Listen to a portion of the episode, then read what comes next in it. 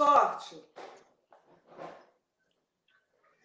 Boa tarde a todas e todos.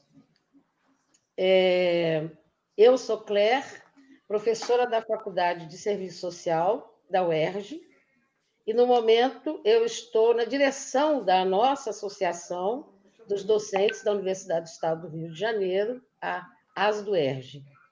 É, e é com satisfação que nós vamos dar início à nossa quinta edição da ASDUERJ na quarentena, com a live com o título de A Importância das Ciências Sociais e Humanas no Contexto da Pandemia. pandemia. Eu gostaria, assim, de início, de agradecer ao nosso jornalista, especialista em tecnologia, o Schneider, Guilherme Schneider, que garantiu, né, que garante a concretização das lives, tem garantido, e hoje foi fundamental conosco, né?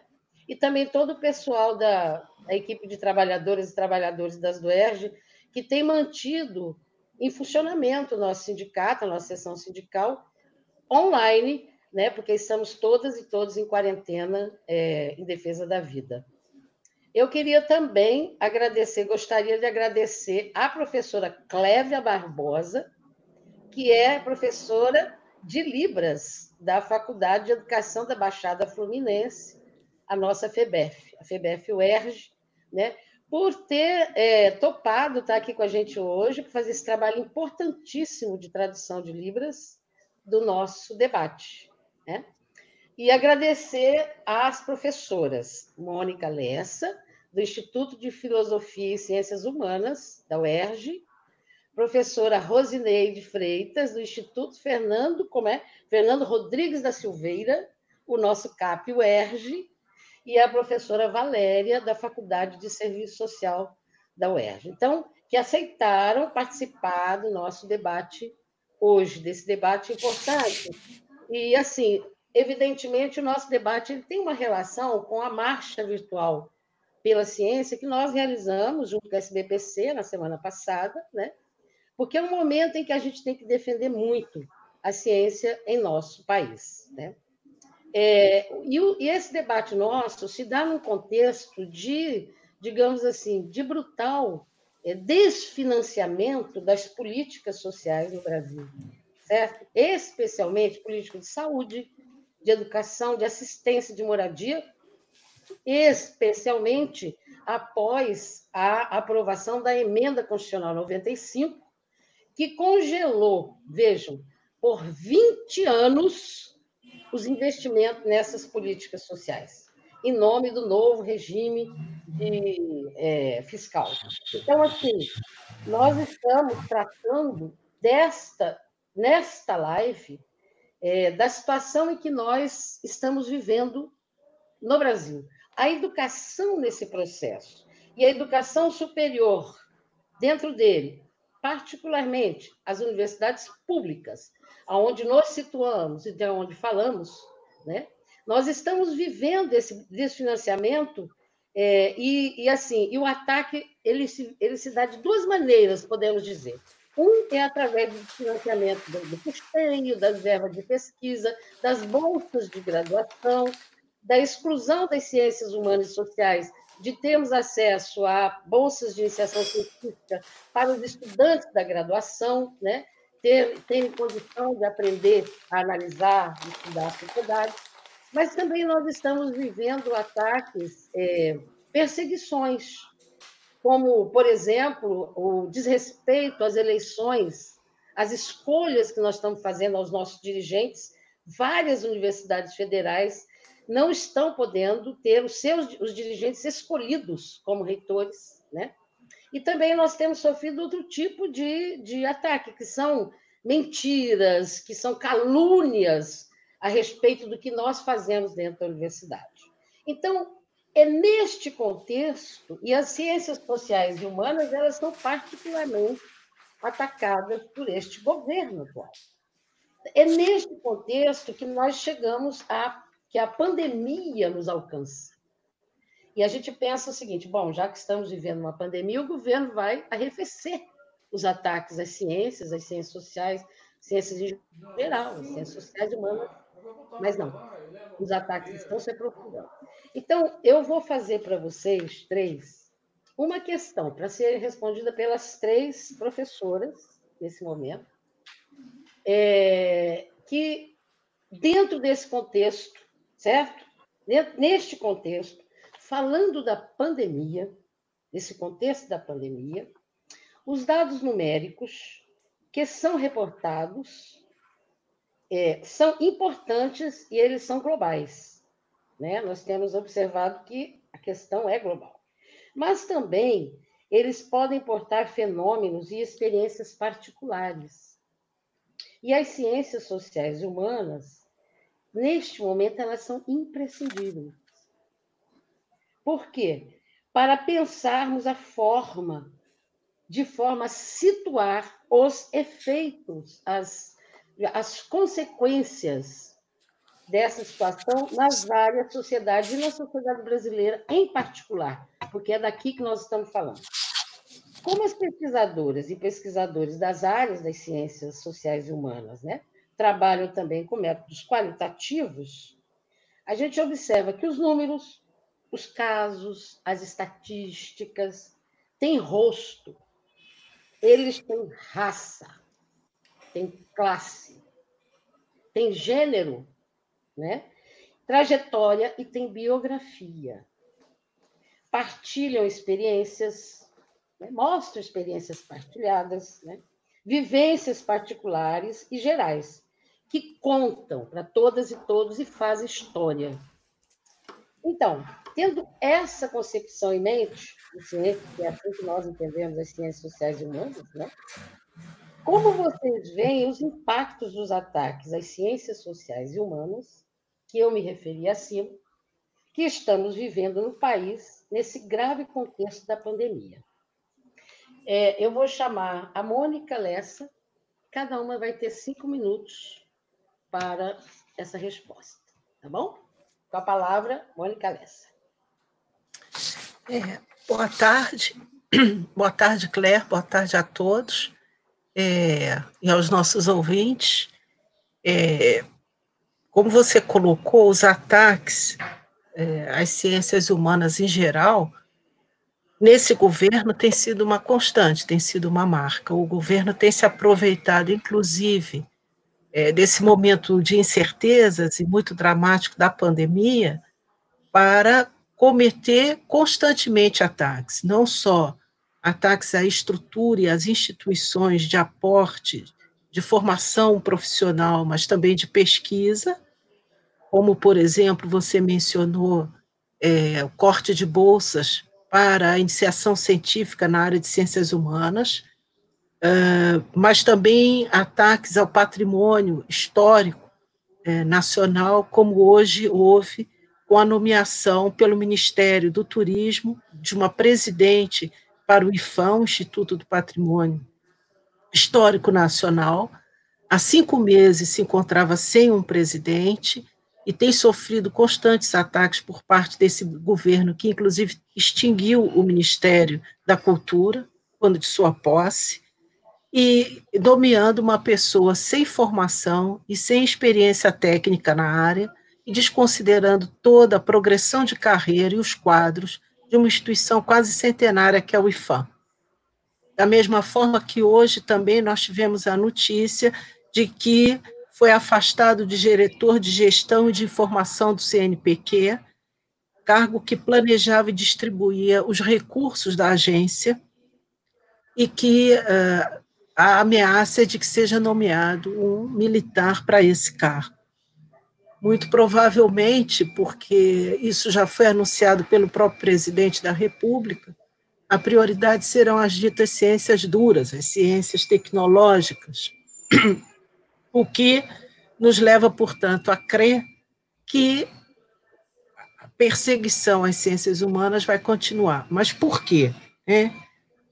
Por que, que eles têm essa sanha sobre as ciências humanas? Porque eu acho que toda produção de conhecimento é uma intervenção política. À medida em que você, vendo, por exemplo, o comportamento que se espera de um presidente da República diante do quadro de uma pandemia tão cruel, porque ela tem um grau de letalidade muito alto, um grau de contaminação muito alto, porque ela exige é, um aparato médico muito estruturado, com mão de obra abundante, com períodos de descanso, com EPI, com mecanismos para a sobrevivência do paciente bastante sofisticados, a gente pode temer a crítica que nós das humanas fazemos quando, por exemplo, dizemos que a diplomacia brasileira tem sido um desastre em relação à China, que é o maior fornecedor, como nós vimos, né, dos tais respiradores que são específicos para tratar essa doença.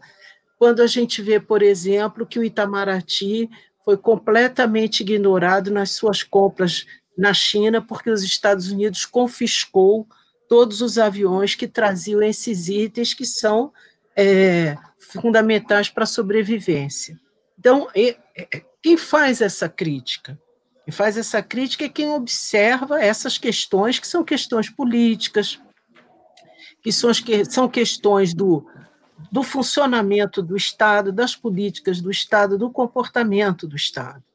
Então, é claro que durante a pandemia se esperava que houvesse um grau de responsabilidade política para a preservação das vidas, mas não é isso que a gente vê. Essa pandemia tem sido tratada com descaso, com desprezo pelo presidente da República. Ele já nomeou um novo ministro da Saúde em função disso, e a gente não vê ninguém de outras de outros segmentos desse governo se estar contra isso. Aqueles que porventura se colocam contra isso, como foi o caso do antigo ministro da Saúde, são removidos. Mas nós, na universidade, não apenas as ciências humanas, mas principalmente as ciências humanas, né, nós passamos o tempo inteiro estudando números, estudando leis, estudando normas, comportamentos, entrevistas, manifestações que são manifestações para plateia, determinadas plateias e explicando para as pessoas o que está acontecendo. Então, claro, tem mais é que ter muito medo das ciências humanas, porque é a função das ciências humanas criticar os modelos sociais, os modelos políticos, são discriminatórios, que são exclusivos, é, que são deletérios para as relações sociais em geral. É isso, terminou, Mônica. Muito obrigada, Mônica. Foi ótimo realmente a gente percebe né, esta, é, esse grau de, de, parece que medo né, com as ciências humanas, né, da parte deste governo, e a sua, o seu desprezo pelas ciências humanas mesmo, né? Nós temos observado isso. Então, agora eu vou fazer a, me, é a mesma pergunta para Rose, é, desculpa, Rosineide, a que a gente conhece como Rose, nossa querida Rose, e então eu gostaria que ela é, nos é, falasse sobre essa questão que eu coloquei agora. Vamos lá, Rose, com a palavra Rosineide Freitas. Isso, pode ser Rose Freitas também, é bom. Boa tarde a todas e todos. Uma saudação especial às mulheres que estão compondo comigo essa live. Mais uma vez, as do com uma live de mulheres. Não à toa, somos cada vez mais expressivas nos estudos e principalmente na política, e também na política do nosso sindicato, né? não só nacionalmente com a paridade, mas também das nossas sessões sindicais. É, eu sou professora do CAP UERJ e como uma mulher preta, periférica, trabalhadora, mãe solo, eu não posso deixar de sinalizar é, o impacto desse ataque às ciências humanas e sociais, em especial à universidade pública, que esse governo vem engendrando, mas principalmente essa lógica que o governo expressa vem engendrando há algum tempo. Não é de agora os ataques, mas agora esses ataques eles são institucionalizados na força da lei, na força de reestruturação dos ministérios ou da inexistência de alguns ministérios, né? É, o impacto vai ser sentido majoritariamente nas periferias, nas áreas mais vulneráveis, que são majoritariamente pretas, que são majoritariamente daquelas e daqueles que vivem no seu trabalho, e como saiu na pesquisa no passado, que tem aumentado a ter lares chefiados por mulheres, e em sua maioria mulheres pretas. Então, se a gente não tem uma área do conhecimento que produz um olhar responsável politicamente, historicamente e socialmente para a leitura dos dados, para a leitura da realidade, para a leitura de como que o processo de vulnerabilidade que constitui a sociedade brasileira vai ser sentido com a pandemia, nós temos uma invisibilização de determinadas áreas e de determinadas pessoas. É isso que vai produzir. Vai produzir a invisibilidade de uma responsabilidade do governo por deixar morrer gentes gentes da periferia, que são dessas características que eu já falei para você, que é consequência de uma construção de uma sociedade pautada numa lógica escravocrata, colonialista, patriarcal, ou seja, gestada e gerida por um poder branco, macho, heteronormativo. A nossa sociedade é pautada nisso. Então, o que a gente está chamando de avanço do conservadorismo, que eu qualifico como a característica fundante da sociedade brasileira, nós vivemos momentos de conciliação em que tivemos avanços importantes para pensar, por exemplo, a dívida histórica que a sociedade brasileira tem com pretos e pretas afrodescendentes. Nós tivemos como importante política as políticas de cotas raciais, que não foi necessariamente uma benesse do governo, mas foi a expressão de uma luta histórica do movimento negro e dos pretos em movimento. Nós tivemos as ações afirmativas, as políticas de expansão, com todas as críticas devidas, mais do ensino superior, a necessária interiorização do ensino superior, que foi desenvolvida pelas universidades estaduais, como a gente da UERJ, como a UENF, como a UESO, que é um centro universitário importante da Zona Oeste, então, nós temos, nós vimos alguns avanços nesses setores, mas com a tomada do poder de uma lógica de obscurantismo anticientificista, conservadora, fascista, nós vamos ver então um ataque ao grupo de conhecimento que vai desvendar isso, que vai dar cor, cara, forma, gênero e que vai, é, que vai é, impedir que políticas que são contra essa, essa máxima do Estado de garantir a segurança social para todas e todas vão ser atacadas. E nós vimos isso desde antes da eleição com o projeto Escola Sem Partido, e aí nós vimos na tomada do poder um primeiro-ministro da Educação que começou os ataques, e agora a gente vê o Ventralbe, que é um dos piores ministros da educação que nós já tivemos no Brasil na história recente do Estado Democrático. Ele é a expressão da do anticientificismo e da lógica conservadora, fascista, tomado para a educação.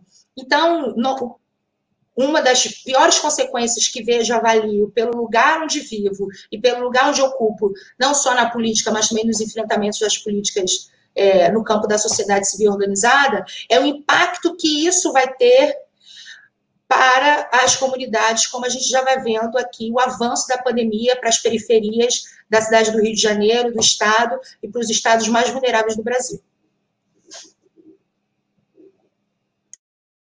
Clécia, o microfone está tá desabilitado. Passa a palavra. Eu desabilitei para poder ficar tranquilo. É, muito obrigada, Rose. Foi muito, é muito importante essa questão, sabe?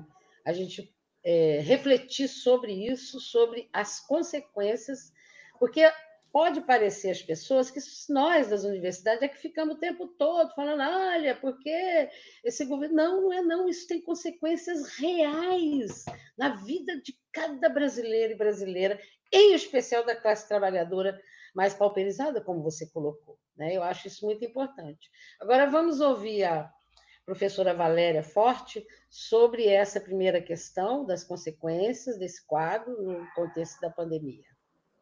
Bom, é, boa tarde a todos, né? a todos aqueles seres que nos ouvem. Né? É, boa tarde às colegas, é um prazer enorme estar compartilhando com vocês. Agradeço imensamente às do ERJ pelo convite, né? é um convite que, na verdade, nos honra, né? O fato de estar aqui. E eu poderia até dizer o seguinte: eu acho que as pessoas que me antecederam, elas já exploraram muito né, o tema. Eu apenas vou fazer alguns poucos acréscimos, né? E eu acho que já está bastante clara a nossa posição, é uma posição comum, né?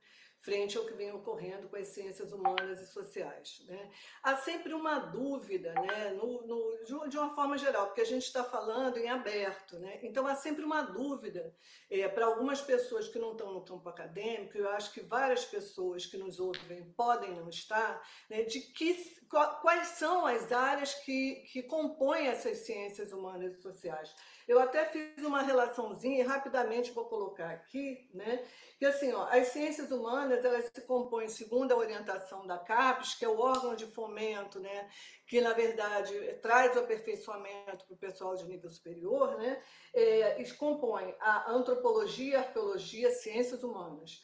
É, a teologia, a educação, a filosofia, a geografia, a história, a psicologia e sociologia, e as ciências sociais aplicadas, né? É, onde nós do serviço social nos situamos, né, é, as áreas que a compõem são administração pública de empresas, ciências contábeis, turismo, arquitetura e urbanismo e design, é, comunicação, informação, direito, economia, planejamento urbano, regional, demografia e serviço social. Né? Então, assim, é, eu evidentemente entendo que essa discussão né, que abarca as ciências eh, humanas e sociais é uma discussão muito ampla. Né? Eu apenas, e cada uma de nós aqui, está tá abrindo uma discussão acerca disso, né? porque eh, eu acho que, eu até gostaria de dar até essa, essa sugestão, eu acho que tem uma série de profissões que, de repente, poderiam dar continuidade a esse tema, né, que é um tema extremamente importante. É, eu vou fazer algumas considerações é, é, partindo da nossa formação, né, que, da formação brasileira, de modo geral, no que se refere ao ensino institucionalizado. Né? Nós, na verdade, não, são, não somos estimuladas a ter uma atitude investigativa né, diante das coisas. Né? É, é lógico que há, há, algumas, alguns campos né, da, do ensino institucionalizado que são melhores nisso. Aqui no ensino fundamental, digamos assim, eu diria que a gente uh, pode considerar os CAPs, né? É, o CAP, aqui no Rio, CAP UERJ, CAP UFRJ, o Pedro II, né? Mas, linhas gerais, né, o que nos é disponibilizado como verba para esse tipo de atividade, a gente sabe que é, é, uma, é parco, né? Então, a gente normalmente não tem muito acesso à pesquisa. Nós não somos treinados para isso, ainda não somos. Né? Então, eu acho que essa pergunta é uma pergunta assim muito interessante, por quê? Porque normalmente a gente se acostumou, né? Eu falo quando eu falo a gente, eu falo a sociedade de um modo geral, em linhas gerais também. Lógico que há diferenças nisso. Mas a gente se acostumou a acreditar que pesquisa é quantitativa. Né? A gente normalmente entende quantas pessoas, né? E a gente para por aí. Então a gente escuta aquelas coisas absurdas do tipo, olha, apenas 1% da população passa fome. Apenas 1% da população morreu. Agora, quem é esse 1% da população normalmente não é analisado e não se dá continuidade a isso. Né? A gente tem uma sociedade que é extremamente hierárquica, né? a gente tem uma sociedade que é extremamente injusta. Nós somos uma das maiores desigualdades sociais do mundo. Então, quando se fala em 1%, que 1% é esse? Né? Que contexto? Onde estão essas pessoas? Quem são essas pessoas? Eu acho que essa hierarquia ela é uma hierarquia que se desdobra né, é, é, nas diferentes esferas da vida social. Né? Então, assim, é, isso se, se, vai se desdobrar né? em termos da raça, em termos é, é, da cor, em termos da, da, do sexo né? e até dos saberes. Né? É, é evidente que as, as ciências que menos estão atreladas à possibilidade né, de gerar como finalidade lucro, né, é aquela ciência que, evidentemente, não é a mais considerada na nossa realidade. Né? Então, assim, a gente, no momento, se encontra né, no ápice, eu diria, né, é, do capitalismo destrutivo. Eu concordo com o professor Ricardo Antunes quando ele diz que nós estamos no capitalismo pandêmico, né? é um capitalismo que destrói. Né? Então, eu penso que a gente tem que pensar essa realidade, desvelando essa realidade. E esse é o papel das ciências humanas e sociais. Né? Ela não fica na superfície das coisas, ela vai buscar entender quais são os nexos daqueles números que se apresentam, relacionando, articulando esses números com teorias. Né? Então, evidente que essa lógica, que é uma lógica de desembaçar, né? É, desvelar essa realidade que tanto se quer encoberta, né? até porque a gente sabe que as instituições, a ideologia, ela está aí para sustentar esse sistema que a gente vive. Né? Essas ciências que têm essa possibilidade, elas são ciências que normalmente principalmente nesse momento, serão rechaçadas. Principalmente neste momento, elas serão ciências, digamos assim, que não estão compatibilizadas com o pensamento reinante. Né? Nós temos é, a questão do ultraneoliberalismo que a gente vive no momento e temos a questão de uma representação né, que eu diria que está afinada com essa perspectiva. Eu só queria colocar mais uma coisa aqui, que é o seguinte: é, a gente sabe das nossas dificuldades com relação à pesquisa, né? E não é desconhecido, eu só vou relembrar, né? Isso aí eu vou ter que ler, que uma das falas do nosso presidente foi a seguinte: é, ele fez uma entrevista no dia, 1, ou, ou, no dia 8 de abril, na Rádio é, Jovem Pan, em que ele disse o seguinte: e nas universidades? Você vai na questão da pesquisa, você não tem. Poucas universidades têm pesquisas. E dessas poucas, a grande parte está na iniciativa privada, é, como a Mackenzie em São Paulo. Né? Então, olha só, olha o absurdo que é isso. Eu só gostaria de dizer que claramente as universidades públicas congregam o volume de mais de 95% das pesquisas desse país.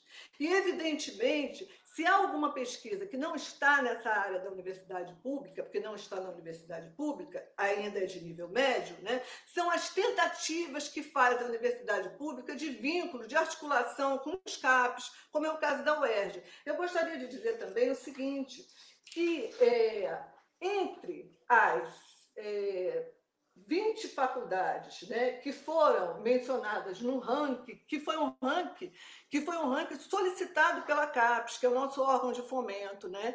É o povo brasileiro, algumas pessoas valorizam muito essa coisa né, da pesquisa do exterior. Né? Então, é uma pesquisa do exterior, da Clarivate Analytics, em que ela diz o seguinte, né, que entre 2011 e 2016 nós tivemos 250 mil artigos publicados na base, nós brasileiros, na base da Web of Science, em todas as áreas do conhecimento, né? correspondendo à 13ª posição da produção científica global. Esse global significa 13ª posição frente a 190 países. E ocorre que essas uh, universidades que apresentaram o maior nível de pesquisa, né, dentre as 20, a UERJ está na décima, eu comunico aqui, quem não sabe, acho que todos vocês sabem, mas talvez quem esteja nos assistindo não saiba, né, com todas as dificuldades que nós passamos no estado do Rio de Janeiro, nós mantivemos o décimo lugar. Né? Então, entre essas, não existe uma universidade privada. Né? Então, é, é, um absurdo que a gente tenha né, na nossa, na nossa é, direção né, é, do, do, do, país né, uma pessoa que coloca esse tipo de coisa, né, colocando em demérito aquilo que os brasileiros faça, fa, fazem com tanto esforço, né? porque a gente sabe que a gente não tem recurso disponível para isso. Né? Quem está em universidade pública sabe a dificuldade que é, sabe a dificuldade de vida dos nossos alunos. E desvelar isso significa a possibilidade dos nossos alunos terem bolsa, bolsa para poder estudar. Bolsa, bolsa significa uma, uma percentagem ínfima né, do orçamento, porque uma bolsa de alunos de graduação, de iniciação científica, para quem não sabe, ela é 400 reais, né? é uma coisa muito pequena. Isso foi retirado pelo CNPq para as áreas de ciências humanas e sociais. Né? Então, eu acho que é um ataque muito violento à, à nossa área, né? uma área que tanto tem a contribuir com certeza, eu penso né, que se nós tivéssemos uma condição de vida melhor, né, evidentemente esse inusitado não teria nos colocado na situação em que estamos. Então, querer associar, por exemplo, as dificuldades que a gente está tendo de vida com esse momento, isso não é verdadeiro. E todos nós que fazemos pesquisa na área das ciências humanas e sociais teria total competência para mostrar isso se tivéssemos canal para tanto. Tá Enfim, tá certo, é Valéria. A gente agradece, muito Imagina. bom, excelente. Imagina. Aí nós vamos agora é, passar para as questões específicas. Assim, eu vou fazer uma pergunta é, diferente para cada uma de vocês, né? E aí a gente vai é, poder responder. Teriam, vocês teriam até 10 minutos para essa resposta, tá bom? Eu vou fazer, vamos voltar, Mônica Lessa. É, só que antes eu gostaria de dizer que está ótimo, Clévia. Muito boa, viu a sua tradução? Ótima. Gostando muito. Então, a Mônica Lessa. Mônica, eu vou fazer uma pergunta para você, específica agora. Vamos ver o que você nos diz. Pensando em ciências humanas inseridas no processo de globalização, como a produção científica pode vir a se transformar em intervenção política nesse contexto grave de pandemia? Bom, essa, essa pandemia ela tem uma, uma especificidade muito cruel pelo grau de letalidade dela. Né? Poderia ser uma pandemia com uma gripe fraca, como o presidente daqui gosta de dizer, mas não é o caso. Ela é uma doença que mata muito rapidamente, maltrata muito, inclusive antes de matar, e exige de um, um suporte médico muito importante, como a gente já, já comentou aqui. Então, ela tem um impacto é, muito grande na, na existência das pessoas e logo dos países, porque a única forma que nós temos de evitar o perigo que ela ameaça a vida humana é o isolamento social ou a quarentena e isso tem um impacto imediato na economia, na produção, na circulação e no consumo. Não em todos os setores da economia. Há setores que vão ser mais afetados que outros, não é? Há setores que podem continuar a ser consumidos, por exemplo, como a comida, né? ser entregues em casa. Mas isso exige que a gente tenha um determinado modelo de economia, aquele modelo que permite o consumo, que permite o acesso da mercadoria à casa das pessoas, né? aquele modelo que permite você ficar sem trabalhar, mas pagando suas contas, gerando para os seus filhos, para a sua família, luz, gás, telefone, medicamentos, etc. Então, se você não tiver inserido dentro desse modelo, você vai morrer de fome e não da doença em si. Então, essa é um, um, uma primeira questão que a gente tem que ter em mente quando fala dessa pandemia. E, obviamente, que há, nos discursos desse governo, há uma, uma, um, um esforço muito grande, de um lado, em minimizar a questão da doença em si, e do outro lado, de atemorizar as pessoas com a questão da economia. Então, esse governo ele tem a faca e o queijo na mão. Porque, de um lado, ele tem a doença, que ele pode, por medidas que ele não está tomando, disseminar ou ajudar a disseminar rapidamente, e, do outro lado, ele tem a sobrevivência econômica, porque ele não faz uma política econômica de amparo às populações, como estão sendo feitas em outros países. Então, óbvio, se você fica em casa, você morre de fome, eu estou avisando. E se você sai na rua e pega a doença, era uma gripe e isso está dentro do normal, como eles já disseram, há um contingente que vai morrer. Quem faz essa leitura que eu estou fazendo, quem faz essa crítica, né? E aí nem todo mundo faz a crítica, porque a crítica é você observar e dizer, mas por que, que é assim? Por que não pode ser de outra maneira? Aí tem um problema, faltou você dizer isso, você pode fazer aquilo. São as ciências humanas. As ciências humanas não são engenharia. A gente não constrói ponte, a gente não constrói canal, pavimenta a rua. Ciências humanas não é medicina que salva vidas, ciências humanas não é direito que salva causas, não. O nosso papel nas ciências humanas é justamente fazer a pesquisa e dar os resultados da pesquisa que cada um se propõe a fazer com relação ao quê? As relações sociais, ao comportamento da sociedade, com relação às políticas e o comportamento do Estado, com relação aos embates, com relação às lutas, como se pode avançar, que sociedades são mais inclusivas que outras, como se pode adotar mecanismos para se diminuir as diferenças, a desigualdade social, inclusive gerando uma economia que não seja uma necropolítica, seja uma economia que leve à morte. Obviamente que os governos autoritários sempre foram governos que perseguiram, que censuraram as ciências humanas, censuraram qualquer crítica, seja desde uma manifestação artística crítica, quanto a um trabalho científico, acadêmico sobre aquele Estado, aquela política.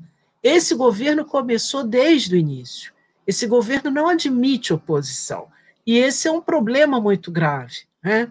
Porque foi um governo eleito, logo é um governo de tirano. A ditadura é quando você toma o poder pela força, a tirania é quando você é eleito, mas você só admite pautar e votar aquilo que o governante quer que seja votado e pautado.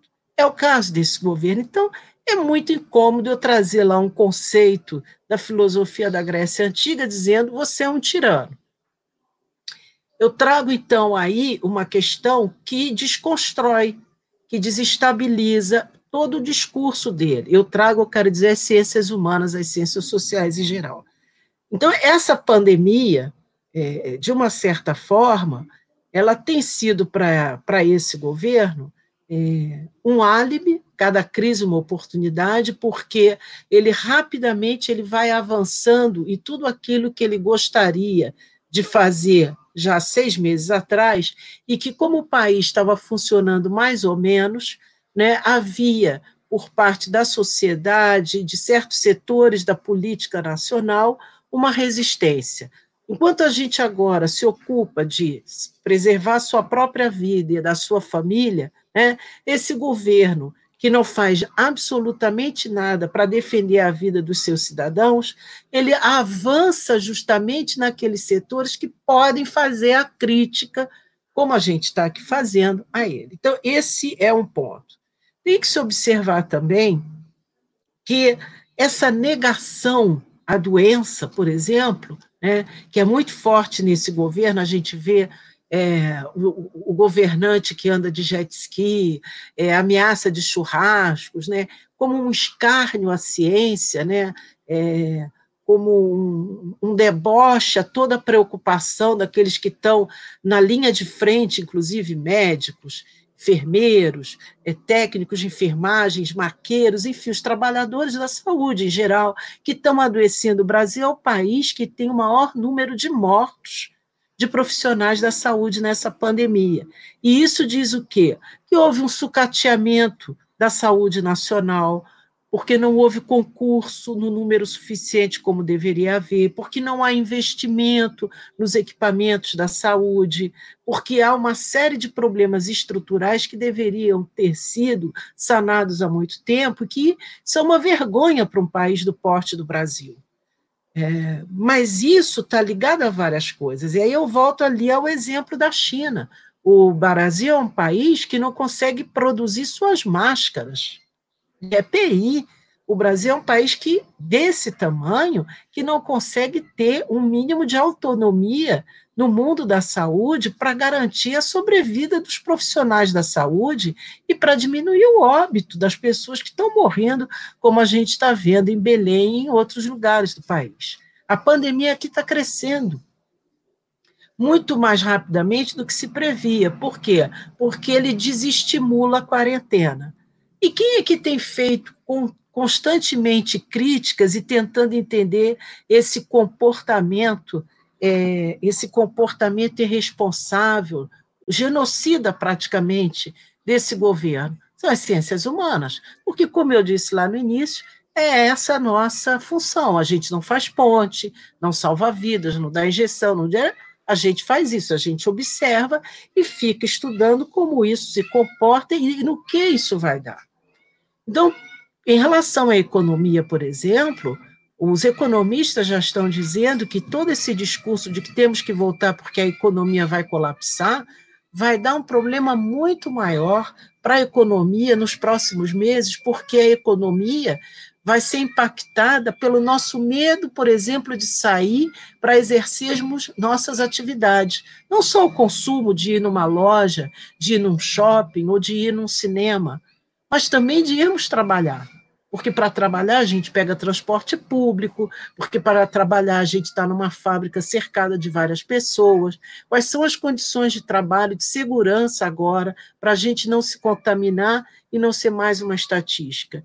Enquanto que se ele tivesse tido a atitude que os países que têm tido, têm tido menor número de óbitos, que é rapidamente mandar para fazer a quarentena, a economia voltaria também mais cedo e de uma forma mais segura. Então, essa pandemia, ela, ela um pouco que é, ela, ela desnuda o tipo de governante que nós temos. É uma pessoa totalmente alienada do que está acontecendo no país, totalmente insensível pelo número de mortos que a gente está tendo e que pode ainda vir a ter. E é uma pessoa que tem um discurso bastante. É, como é que eu posso dizer? Um discurso bastante pobre, bastante limitado, até porque tudo que esse homem vai falar, ele tem que remeter ao ministro da Economia, que é um ministro apático, que não conseguiu nada a não ser desmontar o que o país já tinha como garantia para o trabalhador, ou propor vender o tesouro, propor vender os ativos do país, das grandes empresas nacionais do país, que garantem o um mínimo de autonomia para o país. Então, é um país que, nesse exato momento, aplica a pior cartilha da economia para o seu povo, que é a cartilha neoliberal, que privilegia o lucro, que privilegia o capital, o sistema financeiro, e que, portanto, desse governo nada se pode esperar a não ser desemprego, crescimento é, do produto interno bruto baixíssimo, doença, precariedade, problemas sociais gravíssimos porque esse governo não cuida das pessoas, esse governo veio para cuidar dos interesses dos bancos, das grandes empresas, do capital internacional. E claro que, nesse sentido, se eu fosse apenas uma pessoa que ficasse é, dizendo que está tudo indo bem, talvez eu não tivesse problema. Mas como? É meu ofício, justamente ver onde estão os problemas desse governo e de qualquer outro, é a maneira que ele tem de se livrar da gente é cortando é, verbas para os nossos alunos, que serão os nossos futuros colegas, desmontando as estruturas de formação e de pesquisa no país. É isso.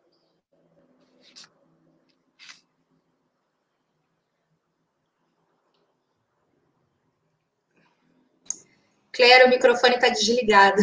Está desligado. Eu fico esquecendo desse detalhe é, muito importante que você coloque, inclusive assim, para esse desvendamento da realidade que a Valéria tinha apontado anteriormente, a importância né, das, da, das ciências humanas em geral, das sociais dentro delas, para a gente poder é, despertar, inclusive, a nossa consciência de que está, quem está conosco sobre o que de fato está acontecendo e que caminhos nós podemos tomar. Então, agora eu vou perguntar, vou fazer uma pergunta para Rose Freitas, nossa querida Rose. É, nesse quadro de ataques às ciências sociais e humanas, determinados recortes temáticos de estudo e trabalho sofrem de maneira mais acentuada. Né? Notadamente, a gente observa que isso se dá em relação às questões de gênero com o que você até já citou, fortalecimento do que eles chamam de projeto escola sem partido, que, que cria aquela categoria denominada ideologia de gênero. Cria uma ideologia, uma categoria que a gente não, né, é, que é criada de fora, cujo objetivo princípio é impedir o estudo sobre a desigualdade de gênero. Né? Mas há também uma intencionalidade visível de impedir estudos sobre a questão racial e de classe. e a interseção entre todas essas questões. Né? E eles usam o argumento falso de vitima, vitimização né? e também a doutrinação ideológica. Nós fazemos doutrinação ideológica nas universidades. Para você, podemos dizer que a tentativa de impedir estudos e debates sobre essas temáticas de raça, classe, gênero, indicam uma direção política que conduz à retirada de direitos? No contexto da pandemia, qual a gravidade, então, dessas ações governamentais e dentro das universidades? A palavra. Obrigada, Obrigada pela pergunta.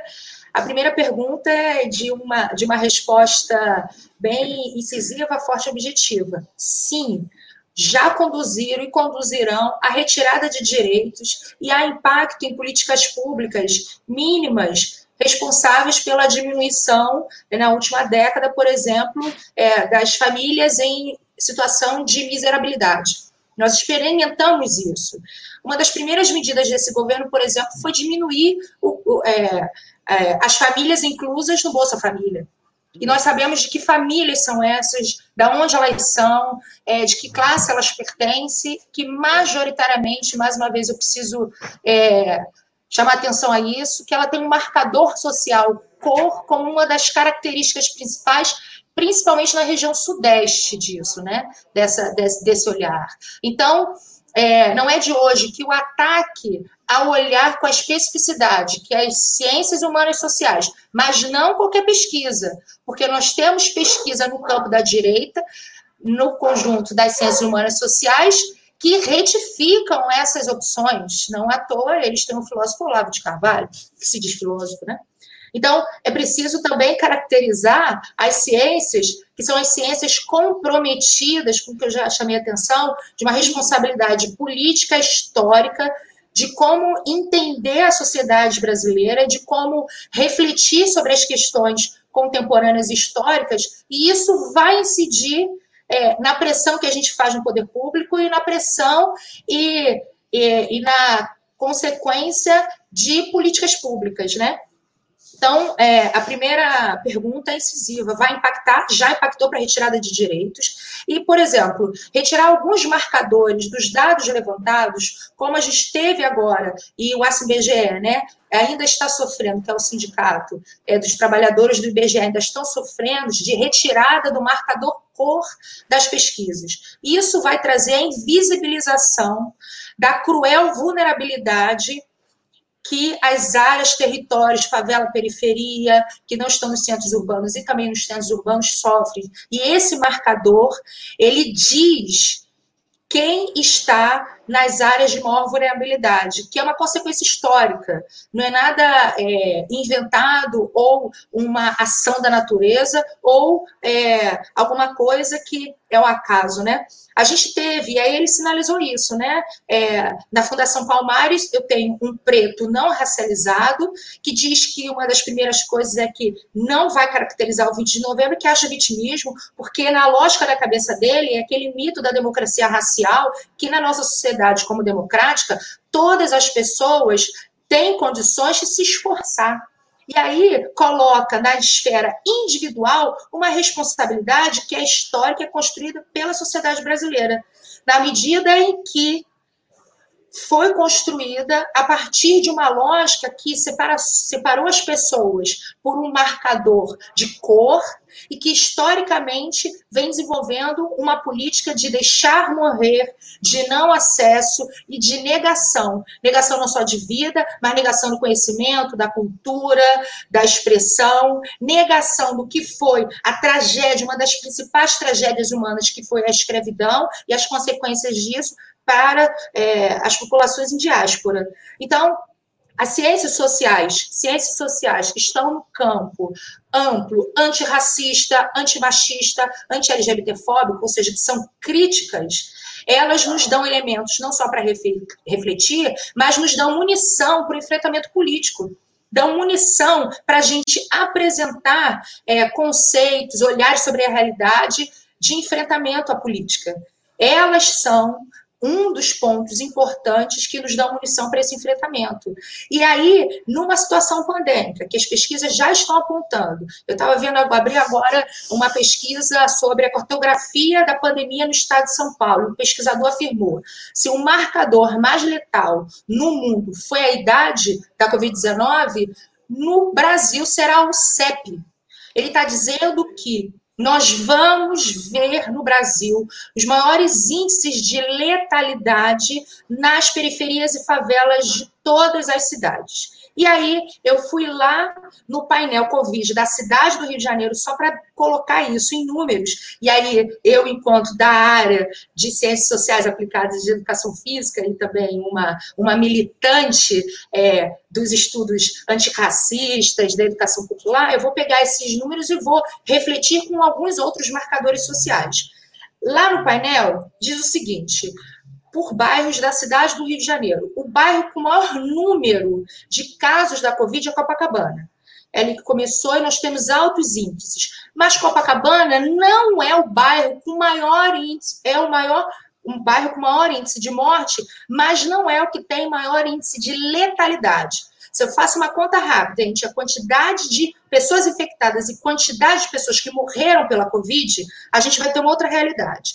Então, nós temos Copacabana no topo da quantidade de casos e da quantidade de mar, de de, de óbitos. Barra da Tijuca é o segundo bairro e a quantidade de casos, mas é o quarto na quantidade de óbitos. Campo Grande que é um bairro também da zona oeste da cidade do Rio de Janeiro, e eu vou pegar um comparativo de dois bairros da cidade do Rio de Janeiro, para a gente não fazer uma comparação entre zonas que nós já sabemos historicamente que têm características tipológicas, demográficas radicalmente diferentes a partir da nossa lógica de constituição de uma capital maravilhosa, mas extremamente excludente, racista, machista e etc., como nós sabemos que somos dessa área, né? Se eu for comparar Barra da Tijuca e Campo Grande, Barra da Tijuca tem mais casos que Campo Grande. Barra da Tijuca tem 361 casos e Campo Grande tem 284 casos. Mas como a gente vai para os óbitos, Campo Grande passa a ficar no segundo no ranking da cidade. Campo Grande tem 59 óbitos causados pela Covid-19 e a Barra da Tijuca tem 40 óbitos. Isso coloca no cálculo da letalidade dessa pandemia o seguinte: Copacabana, que é o maior de tudo, que é o bairro da Zona Sul, onde tudo começou, etc., todas as críticas que a gente tem que fazer, ela tem um índice de letalidade de 17%. Barra da Tijuca, que é o segundo em casos aqui na área da Zona, da zona Oeste, tem uma letalidade de 11%. Campo Grande tem uma letalidade de 20%. Isso significa dizer que é o seguinte: no bairro de Pensando a Zona Oeste, o bairro de Campo Grande é o bairro que mais vai, mais tem mortes e que mais pessoas vão morrer, mesmo não tendo registrado o maior número de casos. E aí, se eu for comparar Barra da Tijuca e Campo Grande, que estão na mesma área da cidade, a Barra da Tijuca tem um índice de desenvolvimento humano altíssimo, é uma área que tem, dentro da sua população, um percentual de aproximadamente um pouco, quase 20% de pessoas pretas. E o índice de desenvolvimento humano também é altíssimo. Quando eu for olhar para Campo Grande, Campo Grande tem um índice de desenvolvimento humano na média do Brasil, não está acima da média como Barra da Tijuca, é 70% preto. E tem um índice de desenvolvimento social também baixo eu chego à conclusão, não só por morar em Campo Grande, por ser uma preta racializada, por ser uma estudiosa, que nos bairros em que tem mais gente preta, um índice de desenvolvimento social mais baixo, a letalidade vai ser alta. É essa conclusão que os números frios não vão me colocar, porque os números frios vão pegar apenas os números da Covid, não vão fazer uma triangulação, um olhar triangulado responsável com outros índices históricos. Não vão pegar a cidade do Rio de Janeiro, que expressa um pouco também como é que é a realidade do Brasil, e vai olhar como que a riqueza é, que é, que é distribuída, como que o acesso aos, aos serviços são distribuídos, e como que a população é, tem como garantia de vida. Então, é, a pergunta que era qual é a gravidade disso, para além das retiradas de direito que nós experimentamos, que impactam mais aquelas e aqueles que vivem no trabalho e sabemos quem são, aonde mora, qual é o gênero e qual o marcador cor, é também entender e dar elementos para a gente cobrar do poder público medidas emergenciais que não façam como o prefeito do Rio fez, de colocar um hospital de campanha que ainda nem está funcionando lá no Rio Centro, que vai atender uma área da Zona Oeste que tem um baixo índice de letalidade e que não vai cobrir um bairro da cidade que tem o maior índice de letalidade, que é Campo Grande.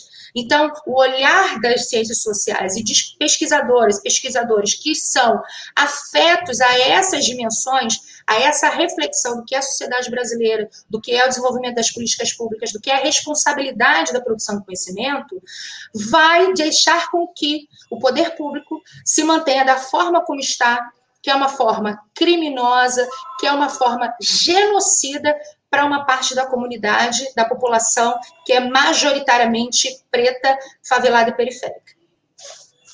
Eu tinha mais outras coisas, mas faço a palavra que eu sei que meu, meu tempo já avançou. Tá desligado, Clé. Até o final da pandemia a gente aprende isso. Aí depois aprende, aprende. a gente deixa de usar, porque o final da pandemia não é AD. a gente aprende. É, é, importante assim, esses dados que você mostra, inclusive para mostrar essa coisa do que, que significa as ciências sociais e humanas na, para a sociedade, de modo geral. Né? Para que a gente possa, inclusive, ir mostrando às pessoas é, que o desprezo às ciências sociais e humanas é o desprezo à vida. Né? Então, muito importante isso que você coloca. E aí nos joga para a, a questão para a Valéria, que também trata um pouco dessa visão da sociedade. Em geral, Valéria, na uhum. sociedade, podemos dizer que há uma separação visível entre o saber científico e o assim denominado senso comum. Você poderia nos dizer como vê essa distinção no contexto pandêmico atual, apontando a importância do saber científico nele? E aí eu vou pedir para você botar uma ênfase no conhecimento que é construído pelo serviço social, que você vem da, da área do serviço social. Tá? E assim, tem 10 minutos. Eu, tá bom? Eu só te digo o seguinte: você acabou de dar meu tema de pós-doc. Vou te falar, que temão, hein? Olha só. Legal. É, é, olha só, você tem razão. É, a gente tem formas né, de apreensão da realidade. Né? Eu é, quero até colocar o seguinte: quando a gente faz essa diferença né, entre essas formas de apreensão da realidade, que seria uma forma do saber científico, de uma atitude voltada né, à ciência, e uma outra que a gente chama de senso comum, nós não estamos querendo colocar em demérito né, o saber de alguém que não está no campo que a gente poderia chamar do culto, não é isso. Né? E o que a gente está querendo demarcar é que existem formas de saberes distintos, e a Rose, de certo modo, já até colocou isso ali, né? É, porque há saberes é, que, na verdade, são saberes que se detêm na aparência dos fatos, ou das coisas, ou dos fenômenos, né? São formas de conhecimento, se pode chamar assim, ou de saberes, né? É, que não ultrapassam a esfera do superficial. Né? É, e aí é, isso faz com que é, não se tenha nenhuma ameaça, digamos assim, né, com esse tipo né, de conhecimento. É, agora, a outra forma de saber é uma forma de saber exatamente como as duas colegas já colocaram, é uma forma de saber que questiona, que busca a verdade das coisas, que quer compreender a legalidade dos fenômenos sociais, quer dizer, quer compreender como esses fenômenos sociais são suscitados e se desenvolvem. Até porque é, entendem que esses fenômenos sociais são fenômenos que eles são sínteses de múltiplas determinações. Eles não são é, colocados numa relação mera de causa e efeito. Não é isso. Eles são a, a, aparências, digamos assim, né, de algo que precisa ser desvelado, conhecido seus nexos. Né? E, e, evidentemente, é entender isso também é entender que o processo de investigação nas ciências humanas e sociais é um processo contínuo. Ele não, ele não está lidando com alguma coisa dada, acabada. Não. É uma outra forma, é uma forma em que eh, se volta para o ser humano nas suas relações em sociedade e isso tem um processo histórico colocado, né? Isso tem uma dinamicidade, uma constante alteração, né? Pois bem, e aí quando a gente pensa nisso, a gente tem que pensar que é, isso é algo que, na verdade, é, possibilita, assim como a Rose colocou, tendo em conta alguma perspectiva crítica, porque ela está corretíssima quando ela diz que nem todas as pessoas que participam das ciências sociais e humanas são pessoas que se dispõem né, apesar dessa ser a finalidade, mas pessoas que se dispõem a criticar. Eu só quero fazer uma ressalva aqui, é, o seguinte, quer dizer, eu entendo o que ela quis dizer com relação ao Olavo de Carvalho, mas o Olavo de Carvalho não pode ser considerado absolutamente nada além de astrólogo, e não sei se bom, né? Bom, que ele não escute, o cara é uma fera, né? Enfim, então, assim, é, quando a gente pensa nessas coisas, a gente tem que imaginar que se a gente não valorizar o papel da ciência, né, a gente pode, e ficar na aparência das coisas, a gente ainda continuaria com ideias do tipo, olha, é, realmente o Sol é menor que a Terra. Né? A gente olha para o Sol, ele está lá pequenininho, e a gente vê que a Terra é imensa, né? aqui onde a gente está. Então, se a gente não, tiver esse, não tivesse esse questionamento, a gente não conseguiria entender né, que não é por eu ver o Sol pequeno que ele é menor que a Terra. Né? Não é por eu andar na rua né, e a rua parecer reta que a terra é plana. Né? Não é, não é porque estamos todos nós aqui com uma aparência né, que a gente conhece, né, antes de nós a gente não conheceu proximamente, que todos nós nascemos juntos né, negando todo um processo histórico, até de é, história natural mesmo. Né? Dizer que fomos criados dessa forma e não tem, quer dizer, que de jeito algum existiu antes de existir a galinha, alguma coisa que depois foi se transformando e chegou a galinha. Né? Isso é uma forma de pensamento extremamente fechado e anticientífico e irracional né? que em pleno século XXI a gente ainda está se deparando com isso. Né? Então, é assim, é, é, de chamar muita atenção, né? não é pouca, não é muita atenção. Né? Pois bem, e aí pensar nisso e pensar que relação isso tem com o serviço social, eu diria toda. Né? Nós somos de uma profissão, e não só nós, né? tem outras profissões, é, que acho basicamente quase todas, né? É, que foram, é, que surgiram né, com o capitalismo. Né? O capitalismo teve uma força muito grande nesse sentido do, da busca científica por explicações de si próprio. Né? Então, assim, foi um, um, um boom, né, digamos assim, nesse campo. E nós surgimos num dado momento do capitalismo, que é a era dos monopólios, né? o momento em que é, o capitalismo se expande, e capitalismo é uma relação, então se o capitalismo se expande, né, os trabalhadores têm que se expandir, porque capital sem trabalho não existe. Né? Se tenta há muito tempo que isso aconteça, mas ainda não aconteceu e não acontecerá. Sinto muito informar para quem desagrada. Né? Capital sem trabalho não existe. Quem valoriza né, o capital é o trabalho, né, que é feito pelo ser humano. Não é o computador que faz o trabalho. Enfim, então, lógico que quando o serviço social surge, né, ele surge com muitos equívocos, enfim, né, mas ele se dá conta num dado momento que esse foi o solo histórico dele de origem e é o solo histórico dele de ação profissional. E isso faz com que essa profissão busque se entender, entender esse solo histórico e entender as demandas que eram e são dirigidas à profissão. Né? Dessa maneira, o Serviço Social entendeu que não é possível né, o trabalho desse profissional sem que ele compreenda a lógica da produção capitalista, se ele compreende, falar em produção também significa falar na reprodução social, né? Então, assim, como é que isso acontece? O porquê que isso acontece? Né?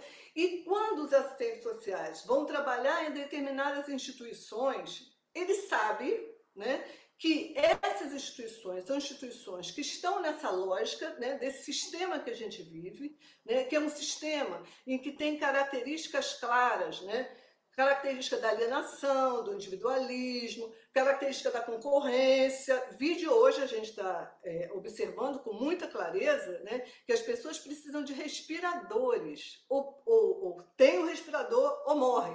Mas a concorrência está posta aí. Quem dá mais pelo respirador? Que é algo mais desumano que isso? Não é? Ah, bom, haja vista também que a gente teve alguns algumas situações né, que ainda pioraram essa questão. Mas, evidentemente, a concorrência intercapitalismos está aí, né, porque não existe um, existem vários, várias formas. Né?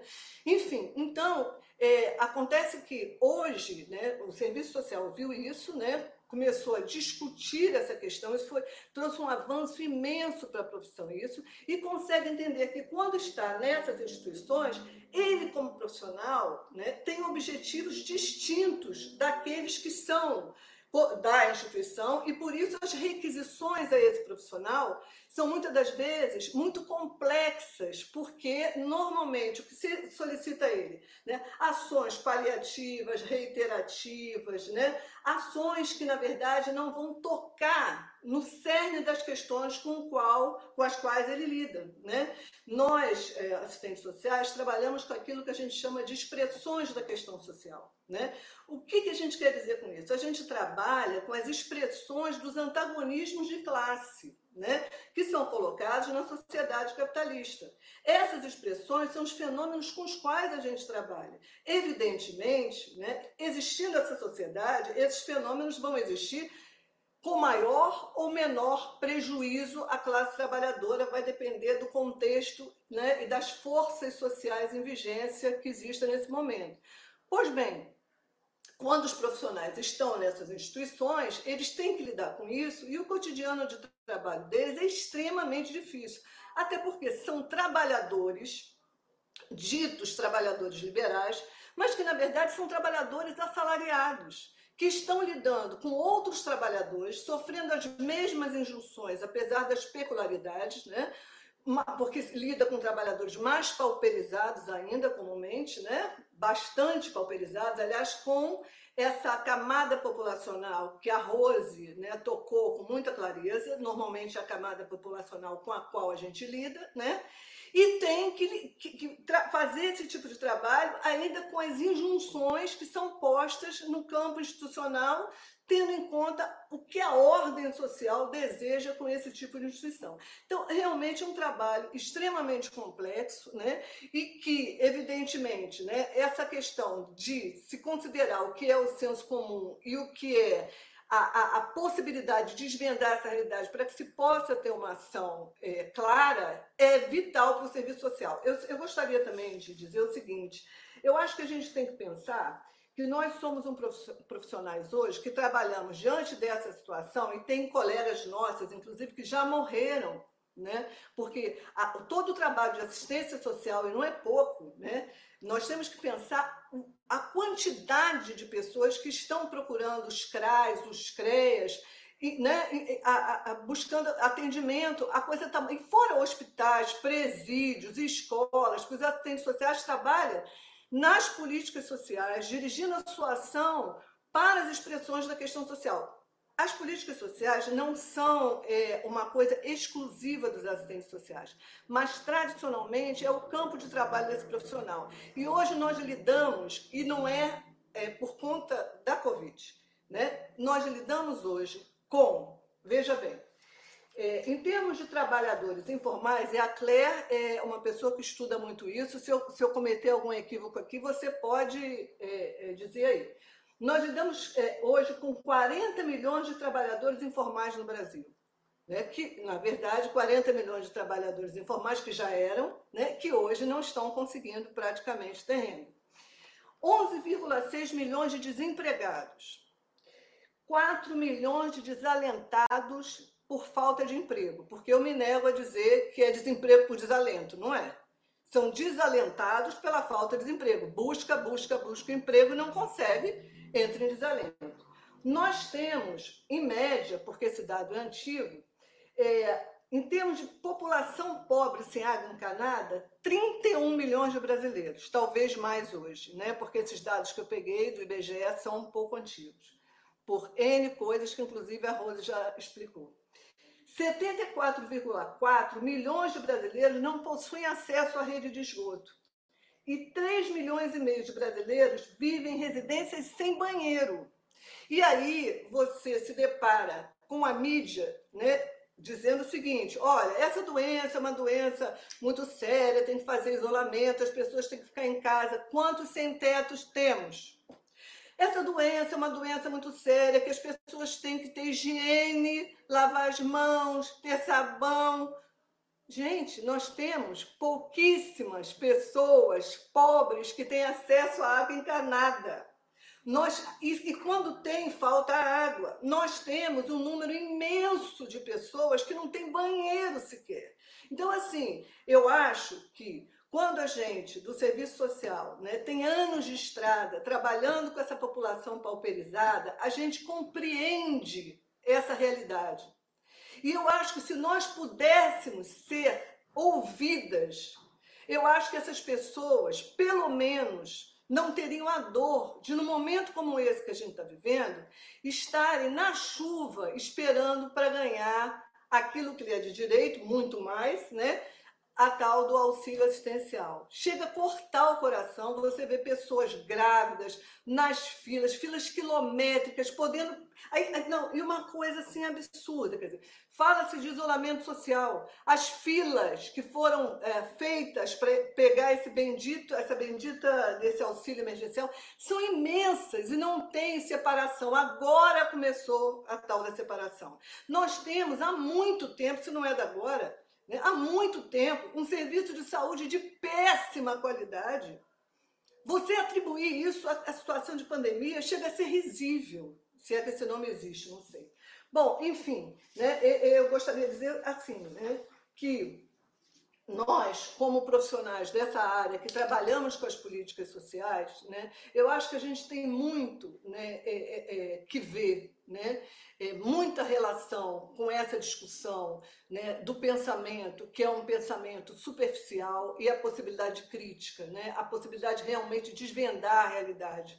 Eu acho que a Rose, a, a, a Mônica, trouxeram aspectos importantíssimos né, que mostram para nós o que significa, em parte, a realidade que nós estamos vivendo. É lógico que a gente não vai dar conta disso aqui, mas a gente está vivendo, talvez, o um momento de maior crise capitalista. Nós estamos vivendo, talvez, eu acho, que uma crise né, muito maior, porque a crise de 29 foi uma crise que teve uma localização. Nós estamos vivendo uma crise de um capitalismo que está se esvaindo, mas mesmo assim está, como o Marcos sempre falou, né? colocando as suas garras né? fascistas para se manter no domínio dos trabalhadores né, e se utilizando de pessoas para cumprirem alguns papéis no governo para que isso seja possível. Né? E a gente tem que observar isso com muita clareza. Nós não podemos realmente pensar né, em cisões de ciência. Eu acho, né, sinceramente, que a gente tem uma posição importantíssima né, é, é, nessa situação, assim como outros, é, até de outras áreas, têm também. Agora, eu acho que todos nós que somos seres pensantes né, e que não estamos colocando o nosso trabalho a serviço único, como alguns colocam, né, a serviço único da ampliação do lucro daqueles que já muito. Né? Basta ver o que ganham os seis bilionários em face do número de trabalhadores nesse país. Né? Então, assim, aqueles que não fazem isso, mesmo que sejam de outras áreas, eles têm que se juntar a nós, porque o que nós estamos vivendo é uma crise anticientificista, porque, na verdade, só pessoas que, que têm essa posição podem é, é, querer obscurecer uma realidade tão dura, tão violenta como essa que a gente está vivendo. Eu não sei, eu tenho uma mãe de 102 anos, já perguntei várias vezes a ela, né? como foi a situação. Ela disse: minha filha, eu nunca vi nada igual. Nem na época da Segunda Guerra foi tão duro como agora. Bom, eu não vivi a Segunda Guerra, a visão dela também é limitada, mas eu acredito que isso está impactando muito a realidade brasileira. Um grande abraço aqui, eu vou parar, porque senão eu vou embora. Muito obrigada, Valéria. Muito obrigada, Imagina. muito importante. Essas questões que você colocou, não esqueci de, de abrir meu microfone agora, viu? Oh, beleza! Aprendi. Muito importante todas essas questões, essa questão que você coloca, né, da, de que é muito é complexo, o capital não está interessado naquilo que a gente desvenda sobre a crueza da lógica do lucro. Né? É. Eu queria agora, nós estamos caminhando para o final do nosso debate, já inclusive agradecendo a participação de vocês todas, a, a importante participação da nossa querida Clévia.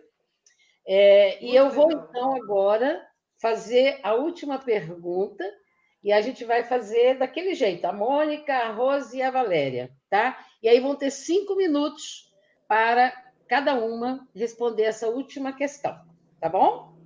É, a pergunta é a seguinte: considerando todas essas questões que vocês colocaram no debate, pensando o momento presente e projetando o futuro, como vocês veem a contribuição das ciências sociais e, das ciências sociais e humanas para que este futuro não seja o resultante direto da tragédia que estamos vivendo hoje? Com a palavra, Mônica Lessa. Estou tentando. Fala aí para eu poder colar, que aí está difícil aberta.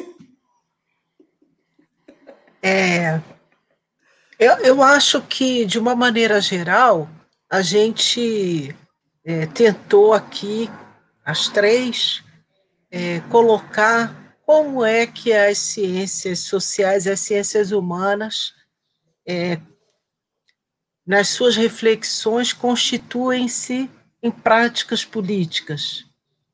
Elas não são a única. Obviamente que nenhuma mulher ou trabalhador depende da produção do nosso conhecimento para poder mudar as coisas, né?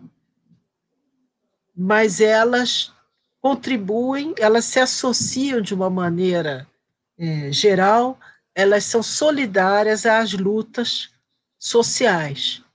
Ao contrário é, de outras ciências que vão mudando com o tempo e se melhorando, as ciências sociais elas nascem justamente ligadas ao colonialismo, ao imperialismo, ao nacionalismo, e com o tempo elas vão adquirindo, através da crítica, né, de cientistas sociais que vão se forjando nesse processo outros rumos e indicando outros rumos. Né?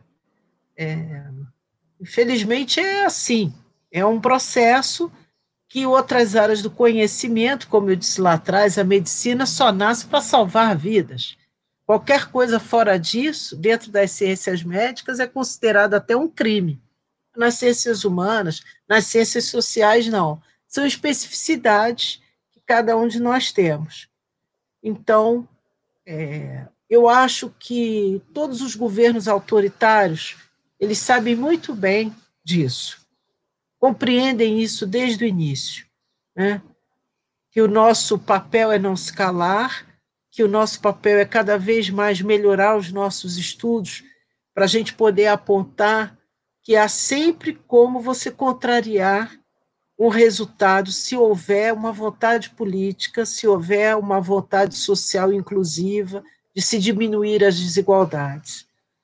É, nesse sentido, por exemplo, para ser um pouco mais clara, se a gente pega um país pobre aqui no nosso subcontinente, um país que está quase que fazendo um default, quer dizer, decretando um calote na sua dívida, que é a Argentina, o que, que fez a Argentina? A Argentina simplesmente decretou uma quarentena. Uma quarentena de 70% de pessoas em casa. O governo conseguiu, com todas as dificuldades que ele tem, fazer com que as pessoas sobrevivam dentro dessa quarentena. Não é um país nem de longe industrializado como é o Brasil. É um país com uma série de problemas, nós sabemos. E, no entanto, é um país com um dos mais baixos índices de letalidade da doença. Provavelmente é o país que mais cedo vai sair da quarentena e é o país que mais cedo vai poder tentar recuperar sua economia. Há, portanto, uma diferença, e essa diferença é justamente política. É o valor da vida humana para os governos. É o tipo de modelo de sociedade que se quer. Se quer uma sociedade solidária, ou se quer uma sociedade altamente competitiva, onde as pessoas fazem carreatas trancadas em carros importados, que custam uma fortuna, mandando o trabalhador que prega o transporte público ir trabalhar para eles comprarem novos carros importados, que custam uma fortuna. Isso é uma vergonha. Isso é imoral. Isso é vergonhoso. Isso destitui a gente de qualquer possibilidade de diálogo no futuro. Portanto, tudo pode mudar. Eu acho que o nosso papel hoje em dia está sendo bem exercido. Eu acho que apanhar tanto desse governo ignóbil que está aí demonstra que a gente está fazendo o nosso papel. A gente está honrando o diploma que conseguiu, a gente está honrando o concurso público que cada um de nós fez, e a gente está honrando aquilo que cada um de nós dentro da nossa percepção, das nossas possibilidades, está fazendo com honestidade, que é o nosso trabalho. E de dizer isso não é possível. A pandemia é muito grave, a pandemia é muito séria, as pessoas só têm uma vez, uma vez na vida, a chance de viver. Então, elas têm que ficar em casa, elas têm que se preservar e elas têm que ter acesso, se for necessário, a todos os meios, e esse Estado tem dinheiro para isso. Nós temos uma Casa da Moeda, nós não temos dívida internacional, nós temos ativos, imprime-se dinheiro, dá-se dinheiro para as pessoas e depois se resolve o resto. Era isso que eu queria deixar aqui, que as pessoas preservassem sua vida. Muito obrigada, Mônica. Muito importante o que você coloca, fundamental. Agora nós vamos ouvir, então, a Rose Freitas. Sim. A palavra.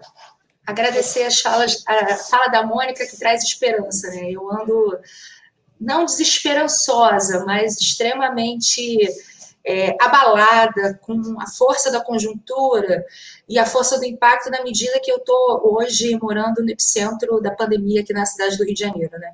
É, primeiro dizer que a consequência do bolsonarismo é, e da adesão à lógica bolsonarismo, de reviver um conservadorismo que está nas periferias, que está nas favelas, que está na cabeça da classe trabalhadora, não posso generalizar, mas a gente vê, isso vai levar vidas também, né? isso tem consequências. Né?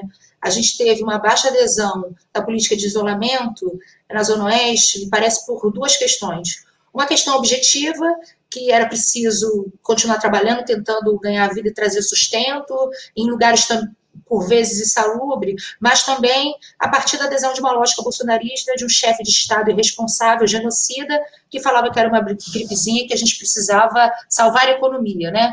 Que, e daí para as vidas que vão ser perdidas na medida que é preciso salvar uma economia falida ao fracasso, extremamente inóbil, extremamente desarticulada, desorganizada, nacionalmente e internacionalmente, né? É, então é importante sinalizar isso.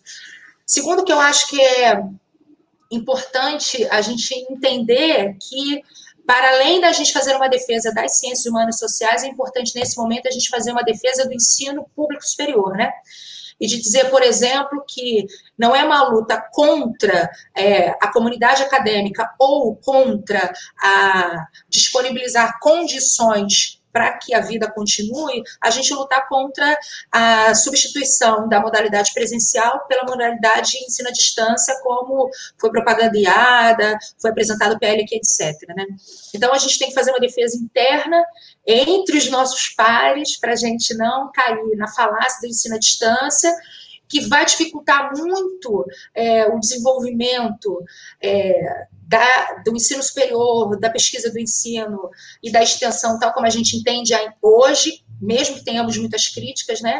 E que também dá um aceno classista, racista, que vai dizer o ensino superior, então, vai ser para aqueles e aquelas que têm condições mínimas de, ter, de estar em casa, de ter internet em casa, de ter acesso a equipamentos, de ter, de ter disponibilidade de tempo. Então, é um aceno também classista.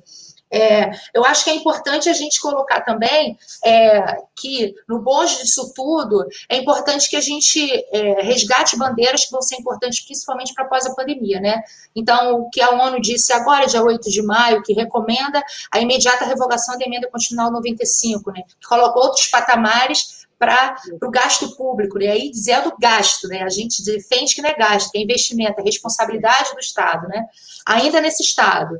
É, eu não acredito na humanização do capitalismo, mas eu entendo que o Estado, mesmo esse Estado burguês, não pode ser é, abandonado, tem que ser tensionado, porque é ele que vai garantir, no tempo agora presente, a vida daqueles e daquelas que vivem do seu trabalho. Então, um papel importante, para além da gente fazer uma defesa para dentro né, da universidade, tal como a gente conhece, é, dar as cotoveladas necessárias para os nossos pares, né, da responsabilidade histórica que a gente tem, da produção do conhecimento, é de que forma que a gente contribui, se retroalimenta e contribui desse conhecimento produzido para as lutas encampadas pelos movimentos sociais e pelas entidades da classe trabalhadora que são históricas. Esse período diz que a gente precisa se, é, se posicionar, se engajar politicamente, porque a gente está falando não só de vidas, mas da nossa vida e da nossa humanidade, que não se faz sozinha, né? Então, como é importante que a nossa produção Estou falando rápido e eu estou com a Cleve ali enlouquecida, perdão, Cleve.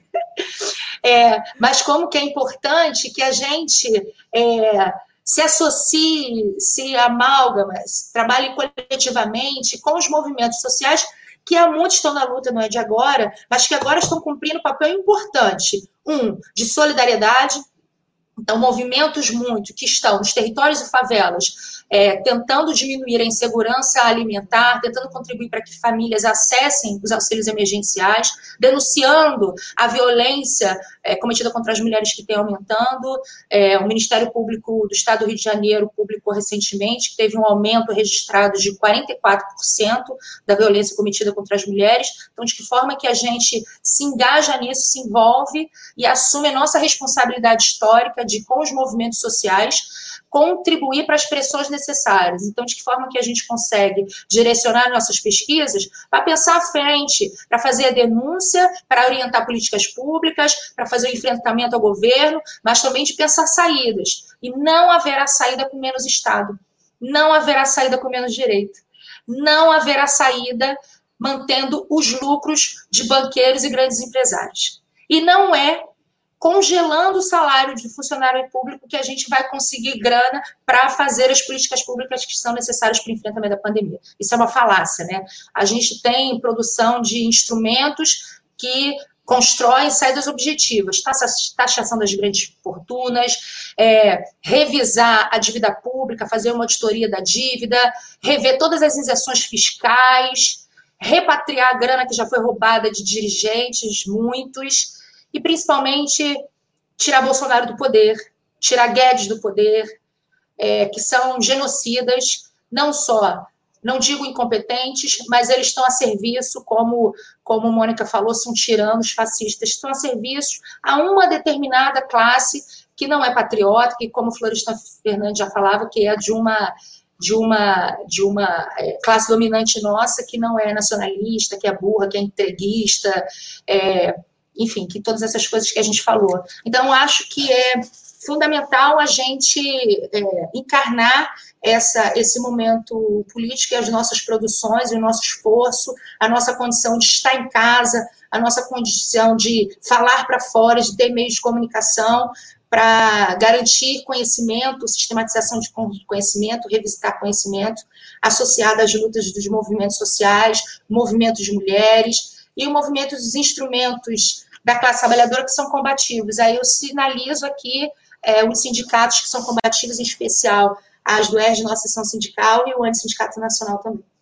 A gente vai ter um momento para despedida, eu já faço tudo agora. Esse é o momento da despedida. Esse também é o momento da despedida? É. Ah, então pera, me dá um minuto.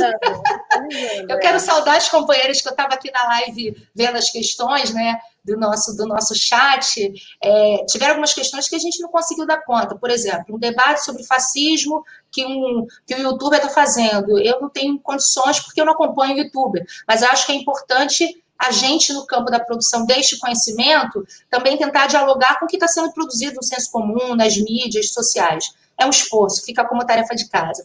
Saudar companheiras queridas que eu vi ali que estavam com a gente, a Janaína, a Tatiana da FEBEF, Renata, anotei os nomes para não perder, o Luiz Paulo, que é meu companheiro de Capuerge, e outros colegas que estavam aqui, é, o Marcos, o Álvaro. Agradecer o convite das do ERJ, é um prazer, estamos juntas, estamos na luta, sinalizar que nós estamos em distanciamento social, mas em isolamento não. A conjuntura vai exigir da gente maior envolvimento político, maior parcialidade. A gente tem que tomar partido pela vida e não é pela qualquer vida, né? É pela vida preta periférica, favelada, aquelas, como disse é, a professora Valéria, que produzem a riqueza que produzem um trabalho, né? Importante. Estamos juntas, é, até a próxima live como espectadora e para que a gente consiga se engajar nas lutas e nos chamados do nosso sindicato. Um abraço a todas. Obrigada a nossa intérprete. Esse é o sinal dela que eu aprendi. Um beijo. Ela sumiu daqui. É. Né? Ela é. sumiu, sumiu acho caiu. na internet dela deve ter caído. É, né? Cleve, eu aprendi o sinal dela, é Cleve.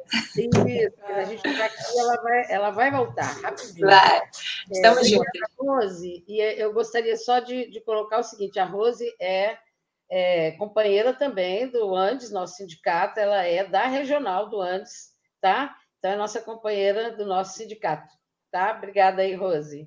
Muito bom. Agora, então, a Valéria. Bom, olha só, eu acho que já foi amplamente exposto uma série de coisas é, que eu pressupunha colocar, né? Entretanto, assim, eu acho que a gente é, tem que pensar que a construção da sociedade é uma construção nossa, né? Nós construímos essa sociedade e, evidentemente, eu estou falando gênero humano que eu estou falando, né? É, eu acho que a gente tem que ter claras as forças, né, que fizeram com que é, é, o sentido da história humana fosse para essa direção que foi, né? Eu acho que a gente tem realmente que buscar é, conhecimento suficiente para enfrentar, para resistir a isso. É, nós estamos num momento, penso eu, é, é, dramático mesmo, né?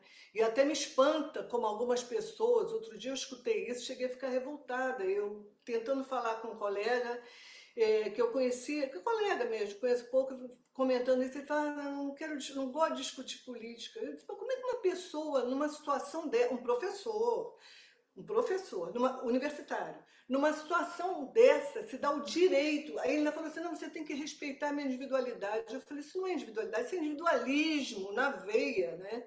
Então, assim, é, eu acho que a gente tem que estar atento a isso e discutir isso o tempo todo porque a gente está vivendo verdadeiramente uma situação muito difícil e a gente tem que ter uma alternativa para construir uma outra forma de sociabilidade.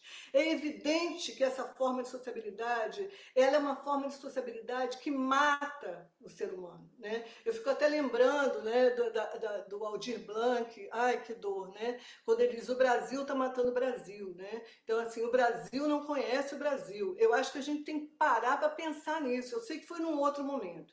Então, assim, diante disso tudo, e eu acho que todas nós, quer dizer, é, que temos uma direção na ciência específica, né, temos que realmente nos juntar. Né? Quer dizer, eu acho que a gente tem que começar a pensar qual a direção que os profissionais realmente estão tomando nas suas pesquisas, até dentro da universidade, né? de uma forma às vezes muito mascarada. Né? É, você vê que, assim, apesar do discurso estar se colocando numa direção, mas vai aderindo, a gente não pode permitir isso, não pode. Chegamos realmente no fundão do poço. Né? Eu queria só terminar, é, eu sou uma pessoa que tem muita admiração por alguns pensadores e, e, e tenho muita admiração eu considero uma pensadora, né, que é a professora Marilena Chauí. E tem uma colocação que ela faz acerca da filosofia, né? é uma coisinha curta, mas que eu acho que é, é ideal para a gente parar para pensar nesse momento, que a gente está falando de ciências humanas e sociais. Então, na verdade, eu vou repetir exatamente o que ela diz, só que eu vou trocar de filosofia para ciências humanas e sociais. Né? Eu acho que fica aqui o recado diante da necessidade da gente construir uma outra forma de sociabilidade, porque essa realmente está nos matando. Né? Essa é a forma de sociabilidade do capitalismo pandêmico. Eu concordo realmente com, com o Ricardo Antunes. Então, a, a professora Marilena Chauí, né, indagada sobre o papel da filosofia, ela diz, bom, qual seria, então, a utilidade, aí, no caso, ela fala da filosofia, vou passar a falar das ciências humanas e sociais. Né?